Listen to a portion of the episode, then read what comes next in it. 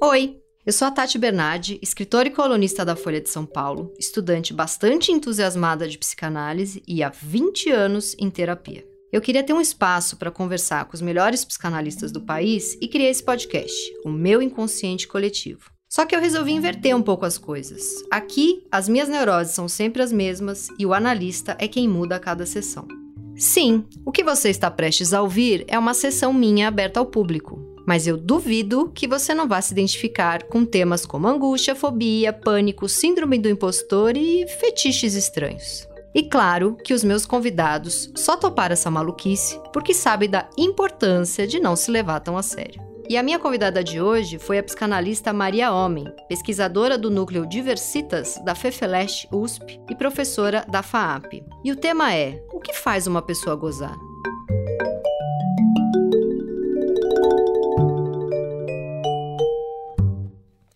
Ah, e mais um aviso. Esse episódio foi gravado antes de começar a pandemia do coronavírus. Então não estranhe se parecer que eu estou falando sobre outro mundo.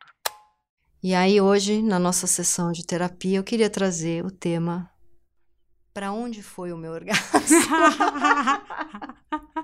eu vou fazer um livrinho, tipo Onde está ah. o Wally? Eu vou fazer Onde está o meu orgasmo? Com imagem ou sem imagem, Tati? Acho que sim. Tipo, como desenhar o orgasmo? Como ele seria? Um Wally... Nossa, olha só. Não, ele não é o Wally, ele é o quadro inteiro, né? Ele é o quadro inteiro. Ah, ele é pum, né? Bah, ele, ele é explosão, né? Ele é uma explosão. Agora ele deve ter um olho do furacão, né? Pode ser o Wally em formato de, de pum. Esse pum não foi legal. Pensei num pum. É. Não, foi legal, foi legal, porque é um pum, né? É, é, é que eu pensei num Big pum, Bang, outro pum. né? Eu pensei no outro pum. Você vê, aí tá toda a questão de pra onde. Agora sim. Agora amarrou. Não, agora, agora amarrou. Acho que por fase eu, anal. Por eu estar. Tá, é, primeiro fase anal e hum. depois. Hum. Eu acho que amarrou tudo. Na verdade, eu posso ir embora. Beijo para todo mundo. A sessão lacaniana mais rápida mais do Oeste. Rápida. Não, porque hum. e tem uma questão muito séria do meu casamento. Vamos aqui falar, né, do meu casamento, porque não? Tô numa sessão privada com você, ninguém vai ouvir isso. é, que eu e o Pedro, e isso nos une profundamente, a gente faz piada de tudo. Então, quando você falou o uhum. orgasmo é um pum, eu já pensei num peido, num pum, no desenho de um pum, do óleo soltando um pum, e pronto, já fui embora do orgasmo e fui pra piada. E ele vai junto. E Pedro vai junto. Então, hum. o que uhum. acontece na nossa relação? A gente tá junto há sete anos. No meio, assim, a gente não briga mais. A gente começa uma briga, a gente começa a ter ataque de riso. Então, isso é. Qual que é a receita? Conta pro Brasil. É então, isso é maravilhoso, porque a gente se dá bem, a gente dá risada da, das coisas. Por exemplo, eu brigo com a minha mãe, eu fico achando que isso é uma coisa super pesada. Outro dia minha mãe falou para mim: Não, porque a festa de aniversário de um ano da sua filha tava muito mambembe. Esse ano tem que fazer direito, deixa que eu faço, deixa que eu pago. Uma festa da Peppa Pig, porque ela é muito fã da Peppa Pig. Decorar tudo com a Peppa e não sei o quê. E eu não tinha me dado conta do quanto isso é engraçado. Uma briga em torno da Peppa Pig, né? Na hora que minha mãe fala é tão grave, a pessoa quer falar de sexo, eu começo a falar da mãe. E aí ela foi embora. E a pessoa já interpreta, né? Já, já vou então, falando, já então, vou interpretando. Então vai, então E aí ela foi embora hum. e o Pedro olhou para mim e falou, eu dou três minutos para você sentar ali no computador e começar a pesquisar a Peppa Pig. Porque você briga, briga com sua mãe e depois você, bem ridícula, vai fazer tudo que ela fala, né? E aí eu desmontei, assim, eu comecei a rir ele, dele ter me sacaneado, né? E aí outro dia minha mãe falou também, eu rezo muito pela minha neta, como se ela não é, acho que ela não quis dizer isso, mas eu leio muito minha mãe nas entrelinhas, acho que ela quis talvez nas entrelinhas ela não, não acesse tanto o inconsciente dela, mas tô lá fazendo esse trabalho por ela, ela quis dizer, bom, com essa mãe, com esse pai, só uma avó rezando, né? Tem que rezar muito pela sua filha. E aí agora tudo que acontece, sei lá, a Rita vai tá tomando uma água engasga, eu saio correndo, o Pedro fala: "Para que você tá correndo? Sua mãe tá lá na casa dela rezando, vai dar tudo certo".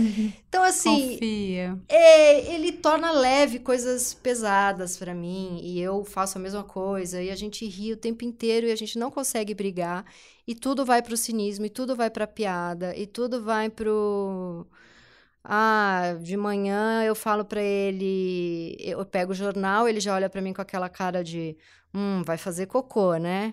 E aí eu falo pra ele, vou resolver um assunto sério ali, já venho. E a gente ri do cocô, e aí vai fudendo, né? O sexo vai para onde? Porque assim, eu tô muito à vontade para fazer o cocô.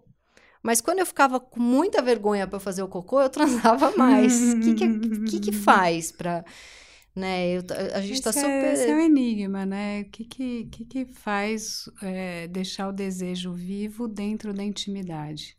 Que a intimidade Porque a intimidade é uma é delícia. desvelação, né? E ela é uma delícia, ela é muito boa. É muito confortável, muito, né? É muito. muito gostoso você poder, enfim, deitar na barriga de alguém e falar, ai, para de fazer pum. É. Para voltar no, no tema, né? Sim. Mas ao mesmo tempo, eu, eu acho que tem um outro sexo que não tem a ver com esse mistério, com essa com esse algo que vai sendo revelado, e o jogo da sedução, sabe? Aquela cena assim, pole dance, que uhum, vai tirando, uhum, uhum. que a gente associa e que é o sexo básico, vamos chamar assim. Uhum. Ou básico não sei, mas é o talvez mais comum e talvez mais feito, que é você querer conhecer aquele outro, ele tá ali na balada, tá dançando, você quer aquele corpo. Sim, você não Aí, sabe o que, que vem. Ou tá no Tinder, ou tá né, em qualquer tchum tchum tchum aplicativo. Não sei o que, que é, quero saber. Então, é um desejo através do não saber. O meu ato é de desbravamento, é justamente de querer saber.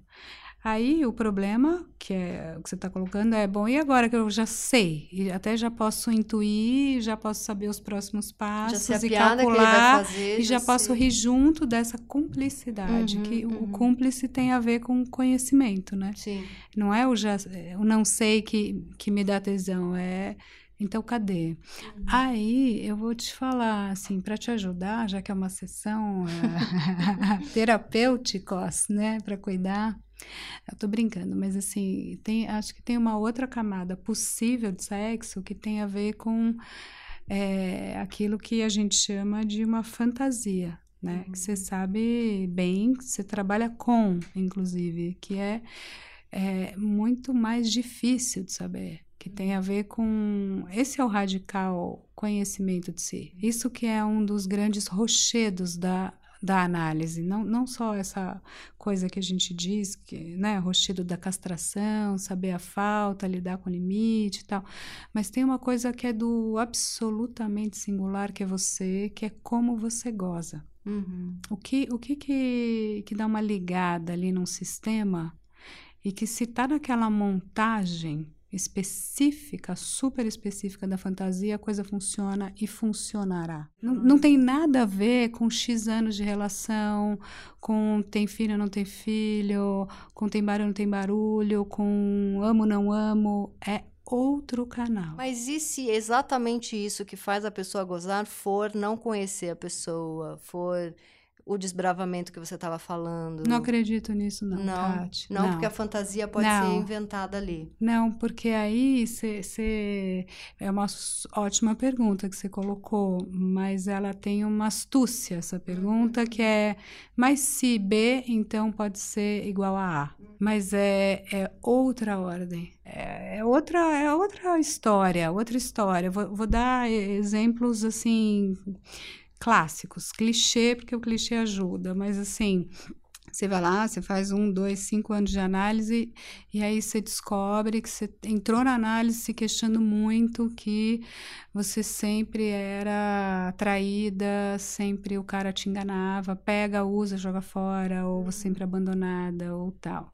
E aí, de repente, você é, percebe que você escolheu uma relação e você se apaixonou profundamente por um cara casado. Depois você se apaixonou por outro que vivia com a mãe. Depois se apaixonou por outro que era muito menino. Depois você se apaixonou por outro que tinha um filho, uma ligação muito neurótica, simbiótica com um filho ciumento, adolescente problemático. Estou dando vários exemplos semiclínicos aqui, mas assim, é, todas essas situações revelam que você faz uma repetição e se coloca no lugar daquela que vai ser descartada, uhum. que vai levar um fora. E essa pessoa provavelmente faz isso para poder gozar. Ela goza aí. Uhum. Só que esse que é o salto possível numa análise. Esse é um salto analítico. Estou uhum. também criando uma construção, uhum. mas é uma criação que está dentro do que a gente escuta e do que a gente faz. Mas aí chega um dia que essa pessoa, que é uma mulher, ela vai é, fazer um jogo, começa como numa brincadeira, como quem não quer nada, numa balada, foi lá, tomou não sei o quê. É, numa viagem na montanha e de repente o jogo era ele falando que é, sei lá ele tinha olhado para a amiga dela uhum. antes de olhar para ela. E ela começa a provocar e aí ela fala ah, você gostou dela? Como é que era isso? Como é que é? É uma coisa que dá angústia mas dá um tesão violento. Uhum. então o que, que é que eles podem vir a construir um jogo curiosíssimo, porque o jogo do sexo é amplamente curioso, uhum. onde é, a montagem é ela ser traída. Ela ser descartada. Ela ser descartada. Ela está sempre na iminência do descarte. É quase descartada. E ele não vai descartar, ele vai fazer uma parceria, o melhor cenário história Hollywood, final feliz. Ele vai ter habilidade de jogar esse jogo com ela ou deles fantasiarem isso. Por isso que o gozo é tão complexo como conceito, porque ele pode doer, ele tem uma matriz edípica, mas você sabe que o Freud, ele começou achando que a gente tinha um, pulsões e potências pulsionais, forças pum. Uhum. O pum de novo. Explosão, é o, o, o boom, o bang, uhum, né? Uhum. E aí ele, depois de décadas, ele mudou de ideia, ele fez uma das várias reversões da obra dele e tem o um texto clássico que é o, sobre o masoquismo primário. Uhum. Então, o que é primário é justamente isso, o masoquismo, porque a gente nasceu na posição de dessa extrema dependência um ser na mão do outro um literalmente na mão do outro uhum, que uhum. Até o que angustia as mães que em grande parte está na depressão pós-parto né? A, a, você a possibilidade ficar, de machucar porque é eu é um posso, matar posso, matar. esse bebê eu tenho medo eu não vou dar banho. Uhum, eu não consigo dar banho eu não consigo dormir porque ele pode enfim, que, que, que, o meu poder sobre ele, o tamanho da minha potência, me assusta muito. E assusta porque a gente lembra que já teve, já foi esse objeto frágil na mão de alguém, ou assusta porque a gente não está preparado para ser quem domina esse objeto? Ou um acho pouco que as duas, as duas coisas. coisas. Eu acho que a gente tem muito medo de ser adulto. Muito. Já deu um passo gigante, mas você me captou, né? Não, pavor. É, eu, fiquei... eu acho que o sintoma, um sintoma contemporâneo gritante, é assim, que apego ao infantil.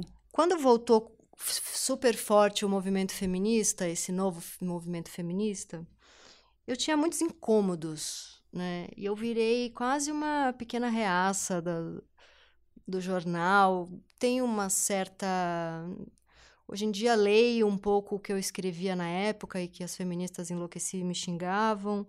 E eu entendo o que eu estava querendo dizer ali, ainda sinto coisas parecidas, mas talvez a maneira como eu coloquei, a maneira como eu escrevi, é, em algumas partes ali eu mereci levar uns tapinhas, né? Porque, primeiro assim, eu tenho, quando eu digo que me dá bode de feminista chata, na verdade, me dá bode qualquer pessoa chata. Por que, que eu tô chamando de feminista, né? Vai ter feminista chata, vai ter hum. machista insuportável, aliás, a maioria, todos. Então, tinha uma coisa. Agora, é, eu sempre tive tesão em jogos de poder.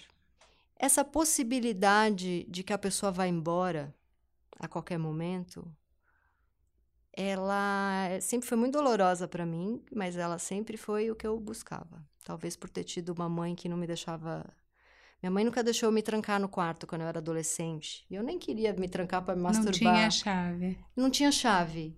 E eu só queria me trancar para poder ficar deitada na cama. Porque se eu ficasse deitada na cama, alguém entrava e falava, tá doente?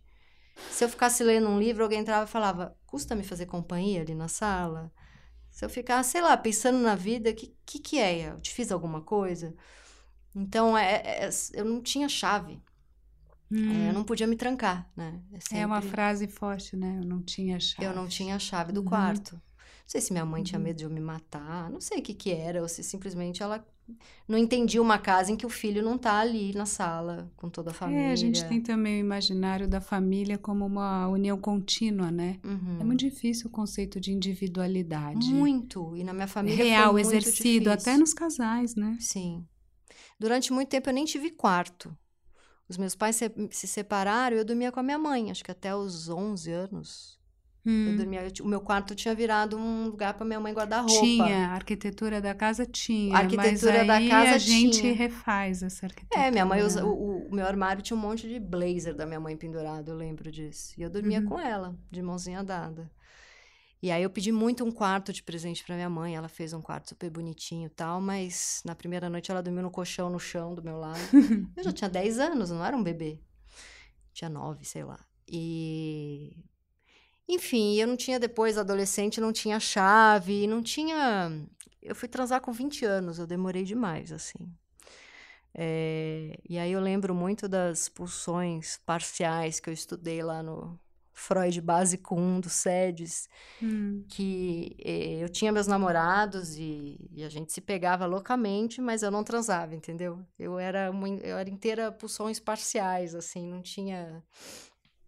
Enfim, todo o meu corpo ali, o, o, o corpo, as partes, todas as outras partes do corpo podiam pulsavam, né? pulsavam né? mas, mas, não podia perder. Genital é interdito. É, interdito. Você acha que tinha a ver com poder, é isso? Talvez, talvez porque minha mãe casou virgem. Então eu pensava, será que eu tenho que casar virgem? Isso isso eu tenho, né? Eu não nasci na década de 60. Mas aí também, assim, vou te dizer que perdi a virgindade com 20 e desde então tudo deu certo. Peguei meia São Paulo e estamos aí, né? Não, não hum. causou nenhum grande dano mas eu acho que eu persegui durante muito tempo essas relações que era super doloroso quando acabava, mas eu ia no cara certo para dar errado, sabe? Isso. Eu ia lá, eu, é. eu me apaixonei por vários caras casados. Eu me apaixonei por vários caras que não moravam no Brasil. No auge da minha crise de pânico com o avião, eu namorei um cara que morava em Nova York, só para eu ter a certeza de que eu não ia conseguir ir lá ver ele. É... E sempre com uma ligação em jogos de poder, de preferência sendo eu a inferior. Quando eu era superior, também era um jogo de poder é, interessante, mas de preferência, ele é 20 anos mais velho do que eu, ele tem muito a me ensinar. Ele é meu chefe, então eu lembro que eu tive um chefe que eu fui, era trabalhava em agência de publicidade, aí eu fui levar um, uma opção de campanha para ele lá, publicitária. E ele era um cara bem bonitão, assim, eu já achava ele bem bonito. E ele olhou assim e falou para mim: Olha, é, eu não gostava de cara escroto, né? Ele era bem educado e gente boa, mas ele falou para mim: Olha, tá bem ruim. Queria que você refizesse, tá? Desculpa, você já entregou outras coisas bem legais, mas isso aqui tá uma merda. Quando ele falou: Isso aqui tá uma merda, eu lembro que eu salivei. Socorro, feministas! Sabia, sabia, sabia que quando você falou essa fala, eu quase ia te interromper, ia falar assim, peguei. Pegou, você pegou. Essa aí. É quando isso. o outro fala, isso tá uma merda. Isso tá uma merda. Aí excita, né? É, mas o que, que porra é essa? Qual? E aí, e aí é um é, incômodo é, com é, o feminismo. Tem duas, tem duas, ixi, tem duas, tá bom, tem duas mil, mas vamos pegar, vou começar, vamos chegar na tua que é a terceira, mas duas coisas aí. Primeira é, é isso aqui que você está fazendo é uma merda, né? E você vê que o pum, a história aí continua por aqui, Nossa, né? Mas, mas tudo anal, bem, socorro. mas tudo bem. Essa fala, né, dá pra gente interpretar e viajar em qualquer lugar, qualquer posição tua, né? Uhum. Sujeito T. Uhum. Mas assim, qual seria a montagem de fantasia que poderia funcionar para um sexo dar certo, entendeu? Uhum. Qual seria a habilidade desse cara, desse outro, você mesma, que você vai conseguir fazer um jogo para surgir essa frase e depois ter alguma penetração em você com isso, não, Uhum, entende? É- uhum, é, um uhum. caminho não tá dado aqui, mas é isso que eu quero dizer, que toda essa nossa história, ah, porque como é que é o sexo depois de ter filho? Ah, mas como é que é o sexo depois de casamento de 10 anos? Ah, mas como é que é o sexo entre velhos, entre muito jovens Não e tal? Não tem isso. É saber o jogo, é, é conseguir o jogo. Tem muito pouco disso, muito menos do que a gente acha. Uhum. É, é, é isso que a gente não fala muito. Sim. Porque a gente nem sabe, não é nem de sacanagem. É, é que a, é que não está muito público, é, mas eu acho muito importante é, falar isso com todas as letras e falar um pouco no livro, falar aqui, sim, escrever. E, e, porque a clínica cotidiana, quando uma análise vai até o fim, até o fundo, ela está ela tá fazendo isso. Porque uhum. isso é o grande enigma do que a gente é. Uhum. Entende? Todas aquelas outras psicologias e coisas já está já tá no mundo, já está no nosso simbólico. Está na mídia, está na vida, enfim. E as feministas, hein? Para voltar no que você então, mesma aí as feministas. Colocou, o que, né? que foi o meu incômodo quando, quando voltou essa onda forte do feminismo? Eu achava que elas estavam dizendo que eu não posso fantasiar com jogo de poder, que as mulheres não podem fantasiar. Algumas dizem isso. Algumas sim. dizem isso. As que uhum. dizem isso eh, entra naquela coisa da simplicidade de uma hashtag que não torna complexo, que é, ignora a psicanálise e não me interessa. Eu acho que tudo que é feito como é, social para a gente conseguir andar na rua sem ser estuprada. Eu tenho uma amiga que tem uma filha de 14 anos, o que na época do Chega de Fio Fio, eu comecei a meio tirar sarro do Chega de Fio Fio. Comecei a falar, bom, eu tô dando graças a Deus se alguém me olha na rua, porque já vou fazer 40 anos, não sei o quê. Essa minha amiga falou: para, eu tenho uma filha de 14 anos que tem medo de andar sozinha na rua, você tá sendo uma idiota. E aí eu fui ouvindo tudo isso e entendendo que, tudo bem, as feministas estão certas, eu que tava falando merda, mas a minha merda pra psicanálise não é uma merda. Talvez lá pro chefe seja uma merda, é, merda de novo, é, atos falhos, é, fase oral, mas, fase anal.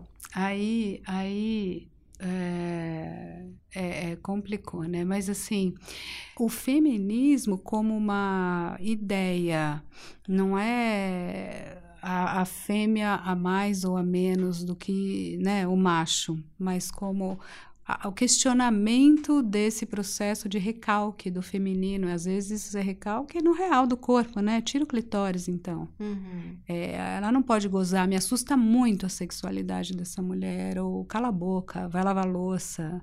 Aquelas coisas que a gente escuta e que eu mesma no canal escuto muito. A gente até fez uma série uhum, uhum. decifrando um pouco essas táticas de ataque machistas, né? E para o homem também, né? Você tá parecendo uma mulherzinha o que recalca no homem também é a mulher é, do homem. Que tem e aí, passagem. e aí, viadinho. Exato.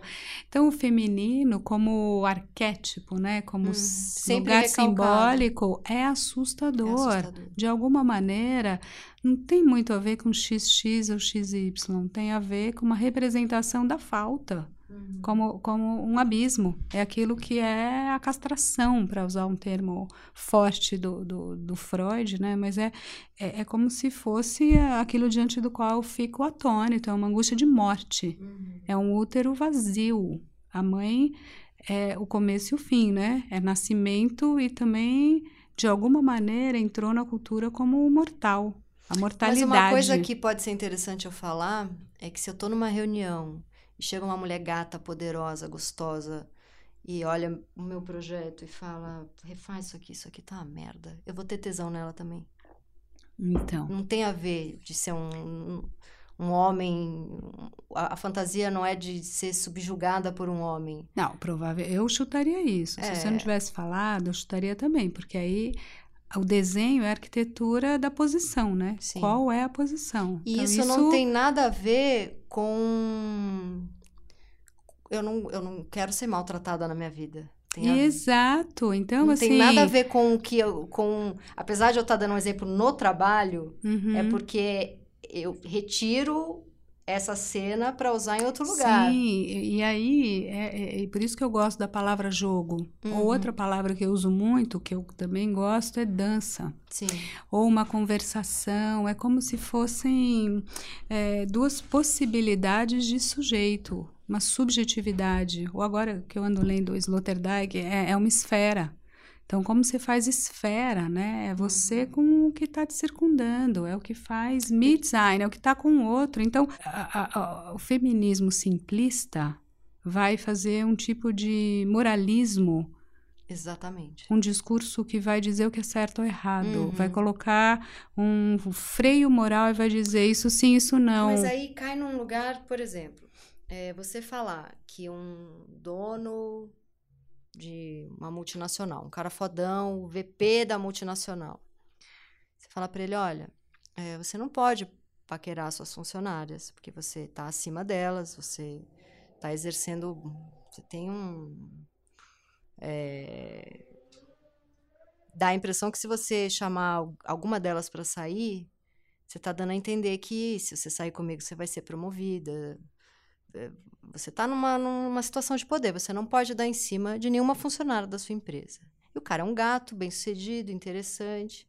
Aí vamos supor que eu tô com 25 anos, tô lá nessa empresa, acho esse cara um gato, tô doida pra esse cara me paquerar. Eu lembro da minha fase de solteira que eu pirava nos caras que vinham do nada, sabe? Self, self-made man. Cara era um fudido, família super pobre. E aí foi, foi, foi, foi, foi. Hoje ele é o presidente de não sei onde. E eu pirava A nesse... jornada do herói. A né? jornada do herói. E eu pirava nesses caras, não porque eu queria ser a esposa deles, mas porque eu queria ser eles. Porque eu era essa menina que veio do nada, família mais simples, não tinha intelectuais na família. Então eu olhava aquele escritor foda que chegou lá, aquele diretor de cinema foda que chegou lá, aquele cara, sei lá, minha fase publicitária, aquele diretor de criação que chegou lá.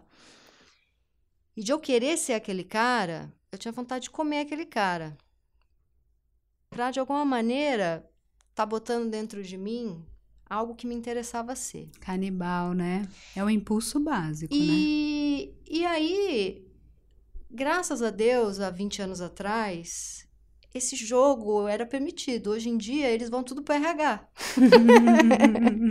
Só que, se eu falo isso numa coluna, acabou minha vida.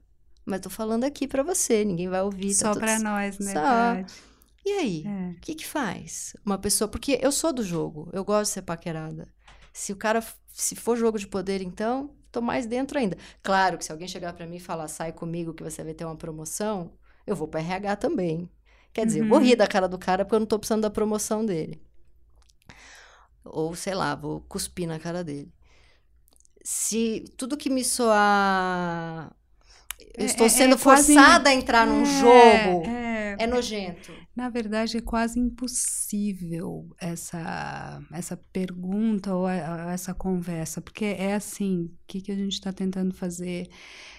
É separar o que seria a vida a vida real com seus efeitos, suas consequências, seus acordos, sua lei da de toda a camada é, quase erótica que a gente coloca na vida, toda toda a força um pouco imaginária, e aí, pulsional. Você chegou então é... na, na grande pergunta da minha sessão de hoje, que é como fazer, e talvez seja o meu caso, quando o que te dá tesão não é o que te faz feliz.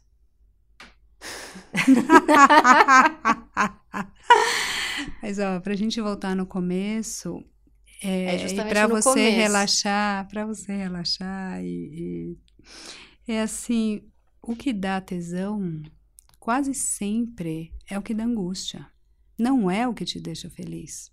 Ou seja, por tá isso que bem. a vida, por isso que a vida é arte do equilíbrio impossível. É Sim. difícil, por isso que os exemplos que eu criei aqui, me inspirando muito na vida real, é assim, é na beira do precipício.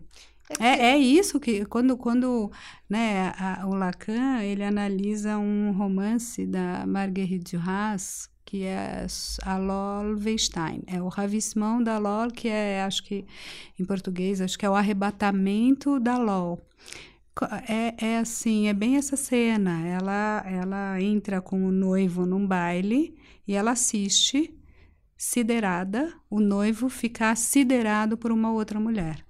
E ele vai e sai, dança com essa mulher e, e sai.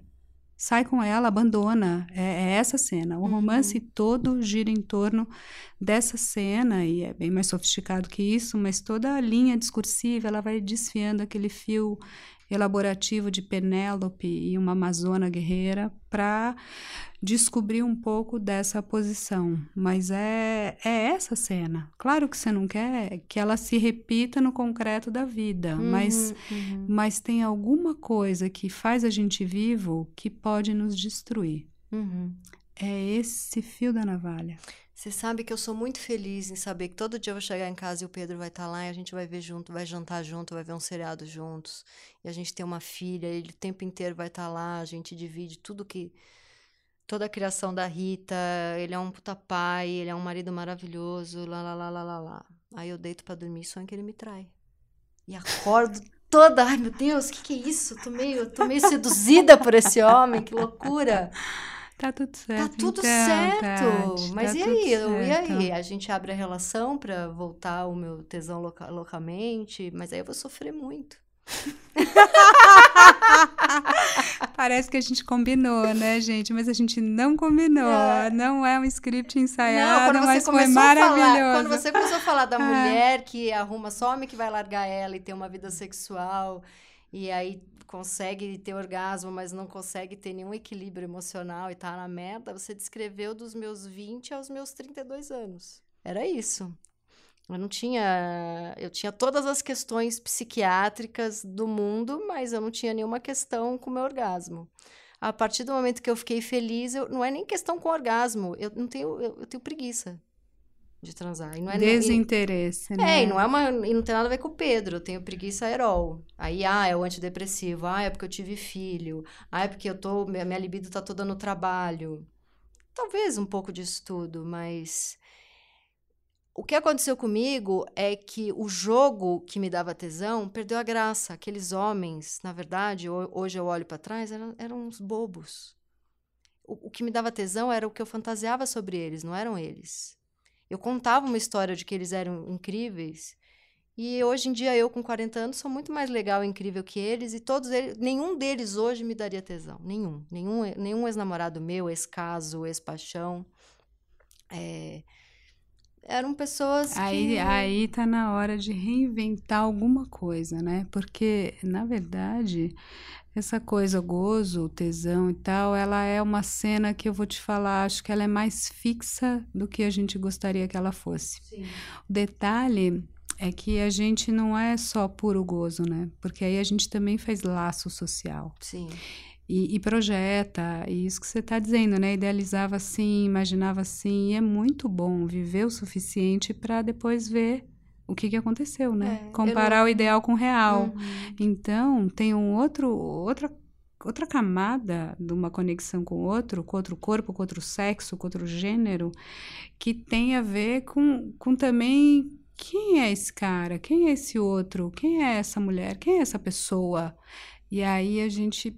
É, não basta só essa cena que eu tô dizendo aqui que tem a ver com tesão. Aí ela, ela vem junto, no melhor cenário, né?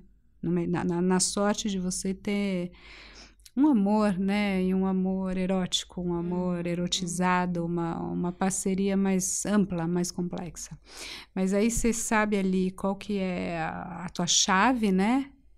Onde está a chave do quarto, onde está a chave do gozo e, e, e que que é que você, que que te instiga no, no outro? O humor é um canal, Uhum. ele é relevante, mas que mais, né? Porque tem alguma coisa que, que te seduz numa pessoa. Por exemplo, eu adoro saber e pensar e ler e discutir. O que, que você está lendo? Ah, tô lendo Uhum, agora. Onde você uhum, está? Não, mas uhum. eu até aqui achava, porque porque o Heidegger, quando vem aqui, depois o Lacan entra por ali, retoma o Hegel com o Kojev. Não, mas na verdade, acho que o, imaginário tal e tal e tal. Então você vai numa Sim, viagem sim, infinita. Sim. E você, eh, você pode falar, nossa, eu preciso dessa interlocução. O Nossa, Nietzsche. eu tive um namorado que era. a- gente virou amigo, virou irmão, porque ele tinha uma. Ele era super intelectual, inteligente, mas ele tinha muita preguiça de falar. A gente saía pra jantar e ele ficava mudo, completamente mudo. E daí depois acabava o jantar e falava: E aí, vamos lá pra casa? O cara lindo, auge do amor, um mês de namoro. Eu falava: Não, Você não falou comigo o jantar inteiro? Tem muito uma coisa da sedução, da inteligência. Eu sou movida da... a palavra. Sou movida né? a palavra, é. É isso que eu ia falar. O Nietzsche dizia que é, escolha alguém para casar com quem você gosta de conversar. Uhum. Então, para o Nietzsche funcionava. Para Tati, acho que funcionava. Para mim, funciona, certamente. Mas, é, por outro lado, eu consigo entender o seu, o seu ex, porque eu acabei de ler uma crônica de um colega do Sul e que a crônica era assim: papagaio. Ele falou: eu sempre me identifiquei com os índios, sempre tive uma simpatia. A gente tem, né? Pessoas que estavam uhum. aqui, que são alijadas, têm o um conhecimento da terra. A gente tem uma, uma empatia básica, né? Mas ele falou: mas eu cheguei a respeitar quando eu descobri que, eu não lembro mais qual etnia, Bororo, usa a palavra kidoe, kidoe para o branco, que significa papagaio, papagaio. Porque não é não só porque o homem branco não para de falar. E eu achei maravilhoso essa síntese poética, porque eles repetem na própria nomeação. Uhum.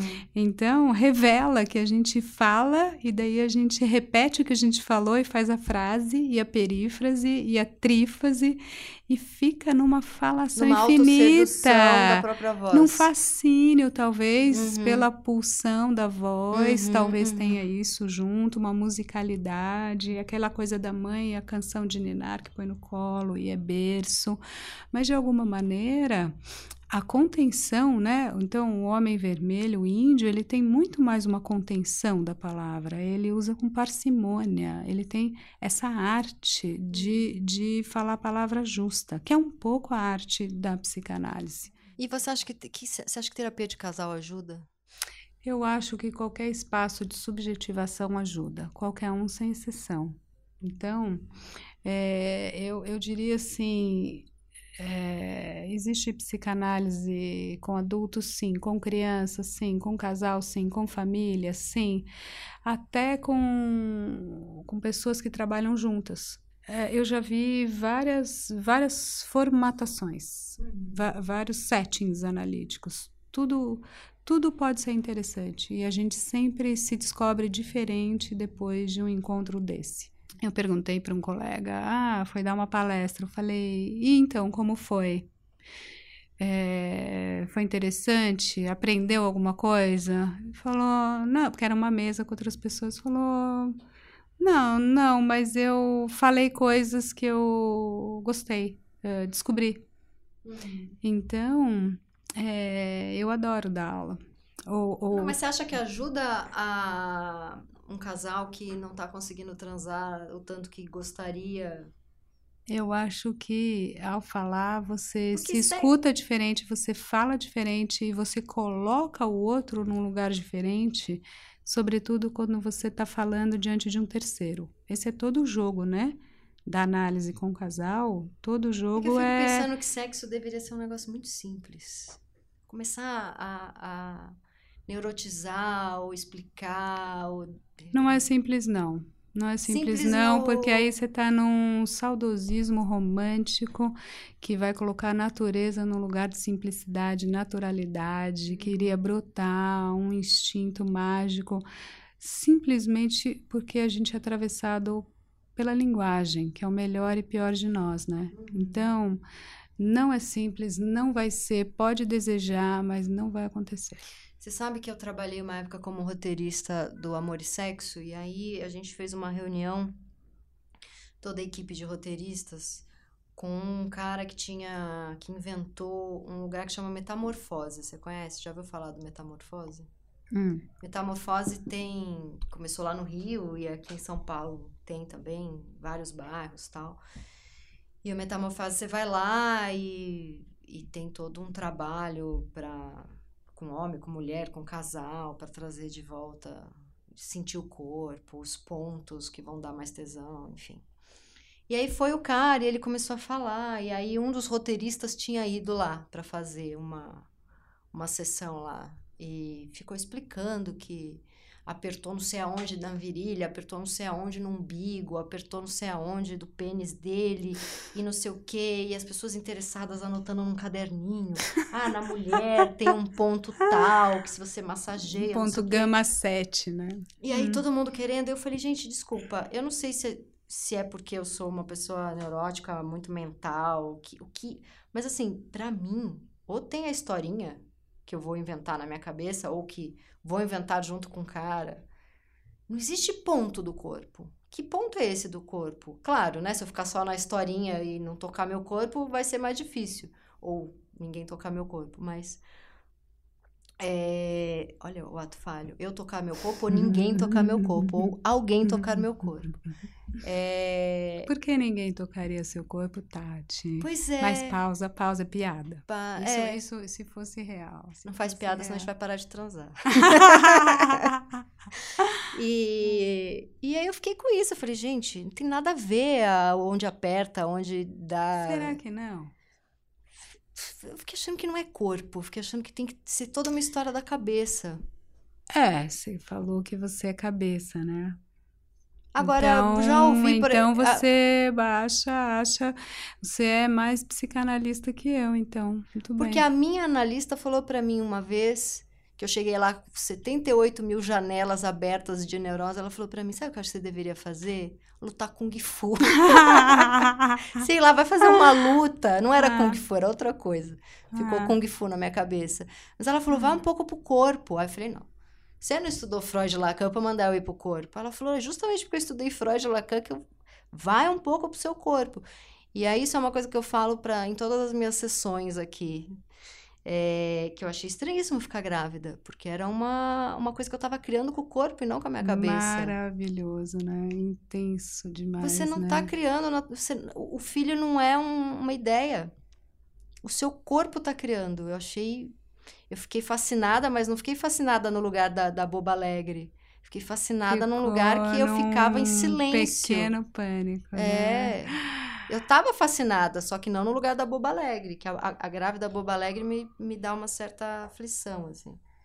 Ah, eu vou te falar, eu fiquei e fico até hoje num lugar de um certo maravilhamento. Acho que é isso que você está chamando de boba alegre, né?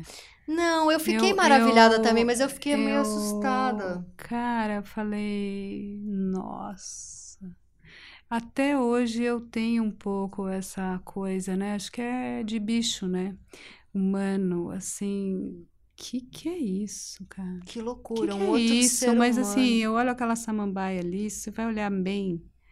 E tinha, acho que também várias samambaias casa da minha avó, e tinha um jardim grande, assim, é, é, é, se olhar as plantas e ver as plantas, assim, como é possível? Acho que, acho que isso me fascina. A história Sim. da semente, acho que eu fui uma uma criança muito é, boquiaberta com, com o mundo e com a realidade. Devo ser até hoje, né? Se eu fico uhum. tão curiosa e tentando entender, né? Sim. Fica nessa posição de como é que é. Uhum, uhum. Vamos lá de novo, você pode Sim. falar?